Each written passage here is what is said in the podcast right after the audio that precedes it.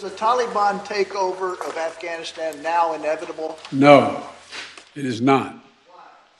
Because you have the Afghan troops have 300,000 well equipped, as well equipped as any army in the world, and an air force against something like 75,000 Taliban.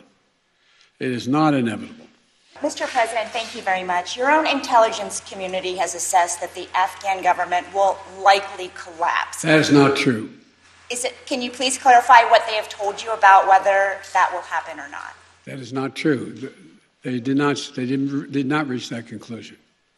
What is the level of confidence that they have that it will not collapse? The Afghan government and leadership has to come together. They clearly have the capacity to sustain the government in place.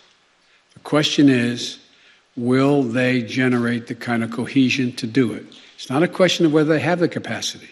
They have the capacity. They have the forces. They have the equipment. The question is, will they do it? Make... Nada de lo que afirmó Biden en menos de un año en la presidencia de la República fue cierto. Colapsó el gobierno.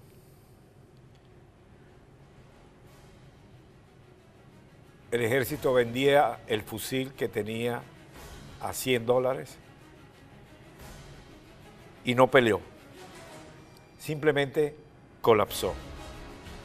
El mayor colapso de un gobierno corrupto, con presidentes corruptos que habían sostenido y se habían prácticamente robado la cooperación norteamericana. Hoy en día esto es objeto de reflexión y vamos a ver las consecuencias. La presencia de los Estados Unidos en los últimos tiempos era parte de un esquema de seguridad y de defensa. El ejército afgano, muy joven y sin la suficiente preparación para poder enfrentar a los talibanes. Por si esto fuera poco, dos países salen beneficiados de esta crisis. Países que no son muy amigos de los Estados Unidos, sino que son rivales. China es el primer país beneficiado. Y le va a dar el apoyo al gobierno de los talibanes y Rusia. Aquí no hay una falla de inteligencia. Todo el mundo sabía que si los Estados Unidos le quitaba el apoyo, el gobierno se caía. ¿Esto es nuevo? No, no es nuevo. Esto viene ya de la época de Trump. A pesar de que Trump salió ayer para querer montarse en la ola, los Estados Unidos venía quitándole el apoyo. 20 años. 20 años y se produce una enorme crisis mundial. En estos momentos que le estoy hablando, cuando son las 12 y 4 minutos, el Consejo de Seguridad de las Naciones Unidas está reunido. El presidente Biden se dirigirá nuevamente a la nación. La mayoría de los periódicos, ahí lo dice, a,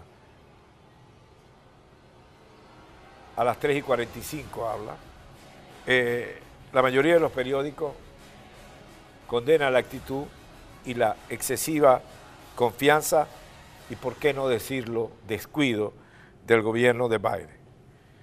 No son los periódicos o los canales que podríamos decir de derecha, Fox, etcétera.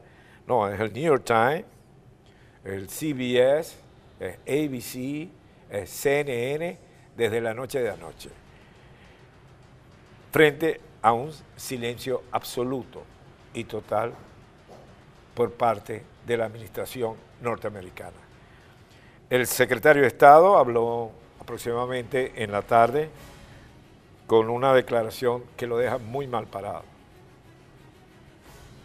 Y por su parte, el exsecretario de Estado de la administración anterior lo destroza. Aquí no hay más noticia en este momento en el mundo que lo que está ocurriendo en Afganistán. Y cuando digo noticia en el mundo, porque es en el mundo. Todos los centros de poder están en este momento ocupados y preocupados por hacia dónde va a ir Afganistán. En quién sabe, con uno de los regímenes más, que parece más cercano a la edad media que a la edad moderna. Por su parte, eh, hay preocupación también por cómo China ha avanzado en dos sitios, el caso de Hong Kong y el caso de Afganistán. Es decir, China ha ido desplazando a los Estados Unidos como potencia. Dentro de esto, ustedes dirán, bueno, ¿y cómo quedan las conversaciones de Venezuela? ¿Cómo queda el diálogo? Bueno, más allá de lo que ocurrió el día de ayer, que están unas declaraciones muy precisas, no creo que debe dar lugar a especulación, pero después de lo ocurrido en Kabul, en Afganistán, el mundo no va a ser igual.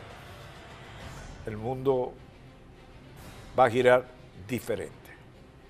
Para que ustedes se den cuenta de cómo está el aspecto noticioso, voy a hacer una breve pausa y al regreso vamos con Jessica a revisar todas las consecuencias de esta situación que evidentemente es trágica, confusa y no muy claro lo que pueda ocurrir. Que demuestra una China ambiciosa queriendo tener poder no solo económico, sino militar y fáctico. Demuestra una Rusia oportuna cuadrándose con Afganistán. Y genera en el mundo occidental una desconfianza enorme, no solo en el poderío militar de los Estados Unidos, sino en todo el esquema de seguridad. ¿Cómo esas percepciones van a convertirse en consecuencia en los pequeños países en los países como Venezuela, como Colombia, como México, no lo sabemos. Pero evidentemente que tendrá su efecto.